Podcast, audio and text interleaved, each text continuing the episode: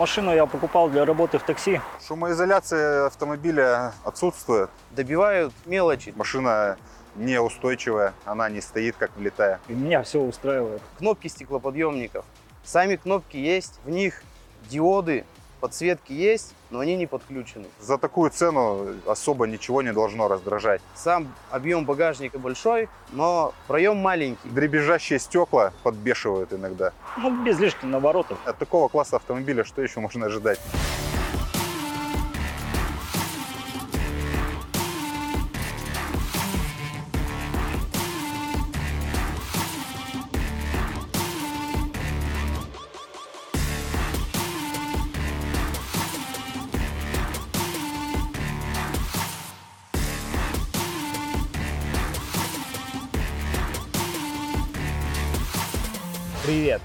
Каждый третий Renault Logan на вторичке продается после такси. Чтобы не купить автомобиль в плохом техническом состоянии или с юридическими проблемами, проверяйте его историю заранее. Вот, к примеру, я нашел такой Logan э, за 350 тысяч рублей. У машины есть два расчета ремонтных работ. Также с 2019 года она успела поработать в такси. За год машина успела получить 40 штрафов на общую сумму 41 тысяча рублей. Э, Неоплаченных штрафов нет, но техническое состояние автомобиля после года такси наверняка оставляет желать лучшего. Чтобы не нарваться на автомобили после такси, проверяйте историю машины через автокод.ру. Это единственный сервис, который покажет, что машина работала в такси, даже если владелец поменял госномер. Ссылки на приложение я оставлю в описании к этому ролику. Ну а теперь давайте же узнаем, что думают о своем автомобиле владельцы Renault Logan второго поколения. Был старенький автомобиль, хотелось просто, самое главное, новый и, в принципе, неприхотливый. По ценовой категории на данный момент самая недорогая, это, конечно же, Гранта новая. Поездив, посмотрев, прикинув цену, как-то дороговато, скажем, для такой машины. Тем более, все равно нужна была комплектация, как минимум, там, два стеклоподъемника, кондиционер, усилитель руля. И просто объездив все салоны, чисто случайно вообще зашел в автосалон Рено, сел за руль и действительно, вот, как будто это ну, какая-то моя машина. Мне, ну, лично мне удобно. В принципе, машину я покупал для работы в такси. Самая главная цель – надежность. Ну, без лишних наворотов. Хотелось вместительный салон, это в первую очередь. То есть недорогие запчасти, ремонтопригодность, ну, крепкая подвеска. В принципе, все, что и нужно от машины.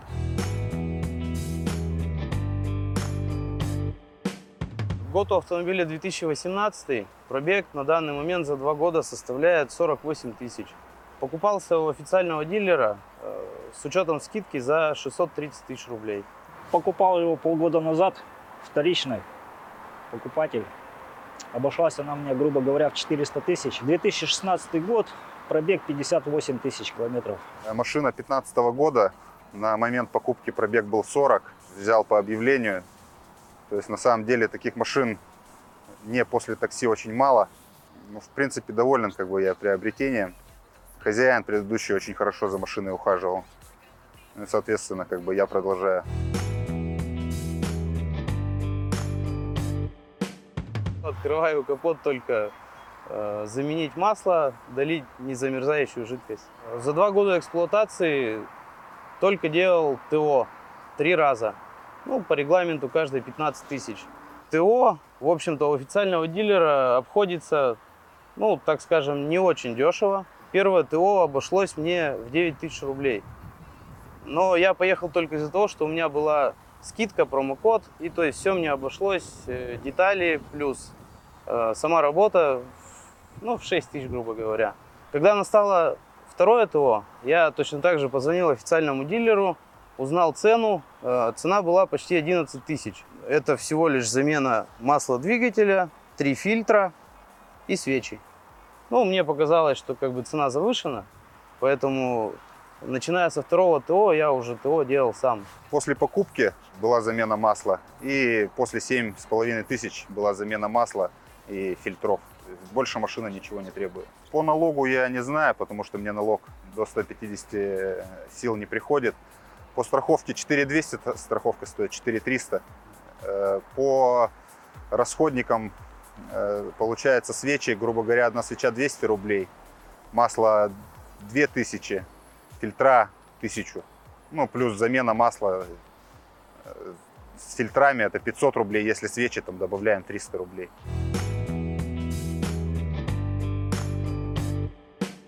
Шестой передачи, конечно же, не хватает. По городу, э, если ездить в экономичном режиме, 8, грубо говоря, зимой 9. По трассе у меня есть в этой комплектации круиз-контроль.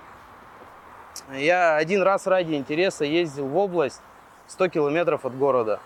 То есть я ехал со скоростью 90-100 километров в час, практически никого не обгонял и уложился в расход 5 литров, даже 4,9. Но это просто если вот ехать 90 километров в час. Не всегда так получается, где-то нужно обогнать, где-то притормозить. Ну, вообще по трассе 6-7. Расход у автомобиля в зимний период э, доходил до 12 с прогревами. По городу летом расход 8-9 литров. По трассе, если ехать э, ровно 100, 110, то есть при этом э, стрелка тахометра 3000 оборотов, расход 6,5-6 литров. Для своей ценовой категории шумоизоляция неплохая. Э, Я почти сразу дорабатывал музыку, заодно э, делал шумоизоляцию. Теперь у меня претензий ну, практически нет. С завода, ну, так скажем, средняя, смотря с чем сравнивать. Если с автомобилями подороже, то, конечно, у нее плохая. Ну, а если подешевле, с автовазом, то ну, небо и земля практически. Шумоизоляция автомобиля, скажем, отсутствует. В принципе, это меня не сильно напрягает, потому что машина сама по себе бюджетная. Также стекла дребезжат передние, но в салоне скрипов нету.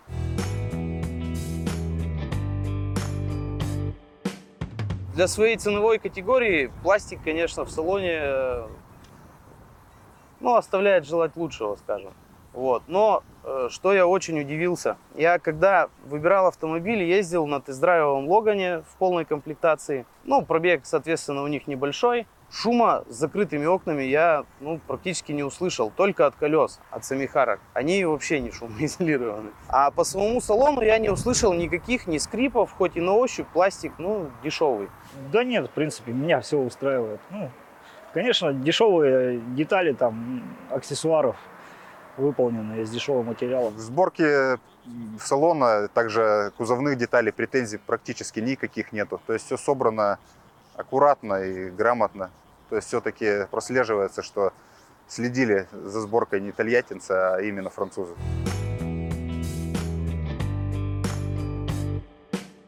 По поводу водительского кресла. Тут в зависимости от комплектации у них тоже стоят разные сидения. У меня э, комплектация, грубо скажем, ну, предпоследняя. Сиденье уже получше. э, И регулировка по высоте сидения есть. То есть, ну, на дальние дистанции я, конечно, больше ну, 120 километров не ездил за раз. Но вполне устраивает.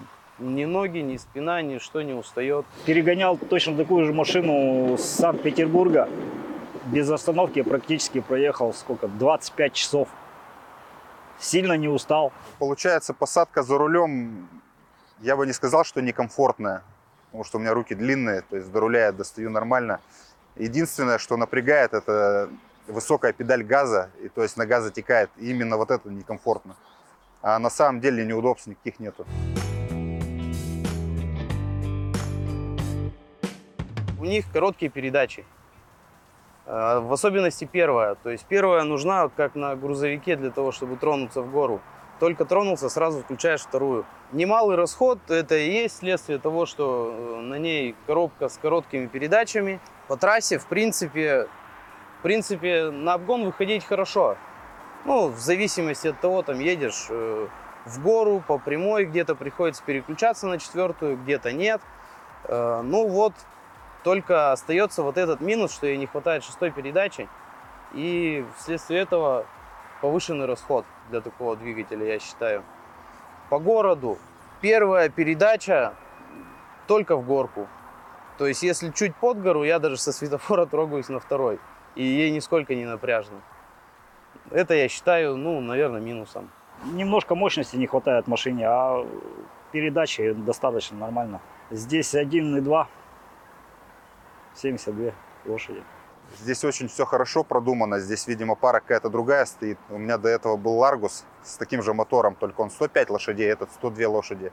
То есть у Ларгуса при 110 уже идет свыше 3000 оборотов, под 4000 оборотов. Здесь 110 едешь, когда получается ровно 3000 оборотов. Ну, в принципе, быстрее не надо, как не гоночный автомобиль.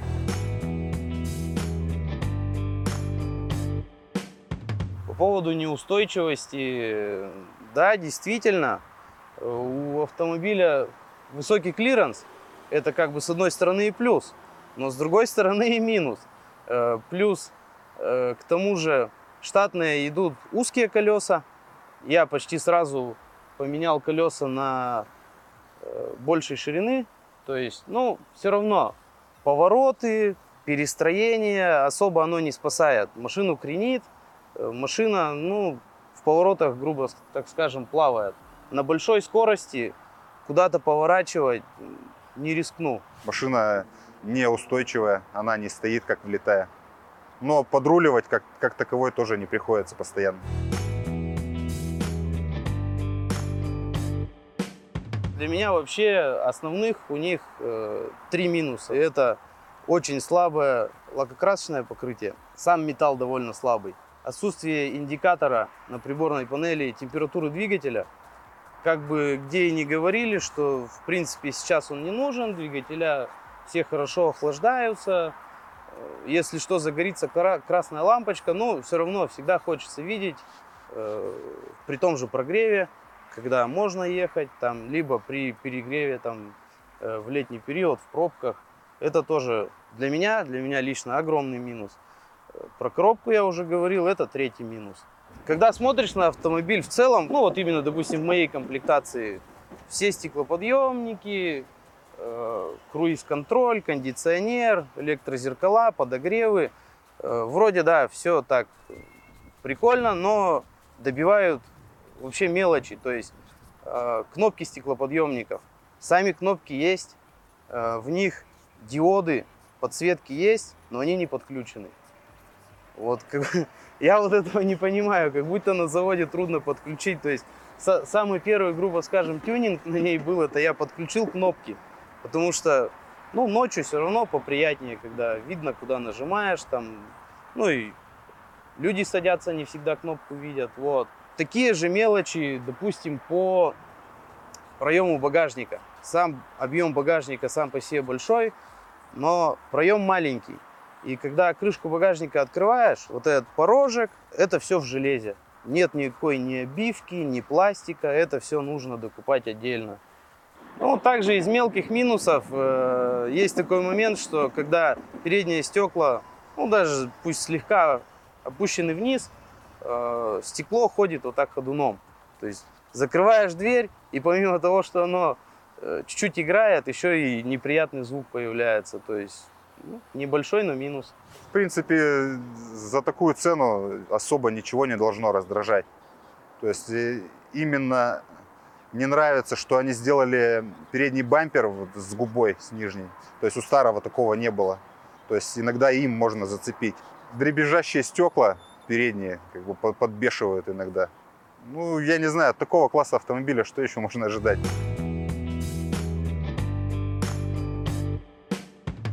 Заострить внимание стоит на, именно на двигателе. То есть у меня во владении были все три двигателя. То есть 82 лошади, 102, 115 ниссановский мотор. 102 все-таки он как бы самый эластичный, мне кажется, и самый экономичный двигатель. Но опять же, если сравнивать его с ниссановским, у ниссановского цепь стоит, здесь ремень, то есть надо поглядывать за ремнем. И обязательно на механической коробке. То есть э, существенная экономия бензина. Есть, если а- брать автомат, то уже будет расход литра на 3, на 4, я думаю, больше. Колесные арки. Э, Вот именно у меня стоят накладки пластиковые. Их даже в максимальной комплектации, по-моему, нет. Я их сразу поставил, потому что в городе много встречал машин, что именно по арке облезает краска. Э, Ну, хоть и кузов оцинкованный, это тоже у них очень большой плюс, но все равно неприятно. Э, Идет окисление, краска все больше и больше шелушится, то есть можно опять попасть на деньги, на ремонт. То есть это в первую очередь э, я бы посоветовал сделать. Затем решетка радиатора. Э, У нее большие, так, ну, так скажем, проемы. То есть камни, мухи, все туда залетает на ура. Я сразу поставил сетку. Ну, правда, немного поздновато, через год эксплуатации. Э, То есть радиатор там успел немного помяться и так далее. Насчет капота крыльев бампера я думал, ну, по поводу защиты там бронепленки и так далее. Ну, как-то это финансово все очень дорого выходит, поэтому и делать не стал. Но я в пленку защитил место между задней дверью и крылом.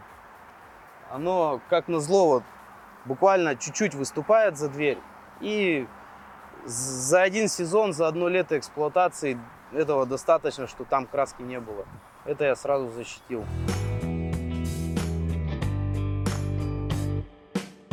Ну, все-таки, наверное, попрестижнее модель какой-нибудь. э, Шкоду Rapid или Polo Volkswagen. Хочется побольше машину, так как у меня трое детей, то есть какой-то либо кроссовер со вторички, ну, либо Веста СВ Кросс. Сегодня на этом все.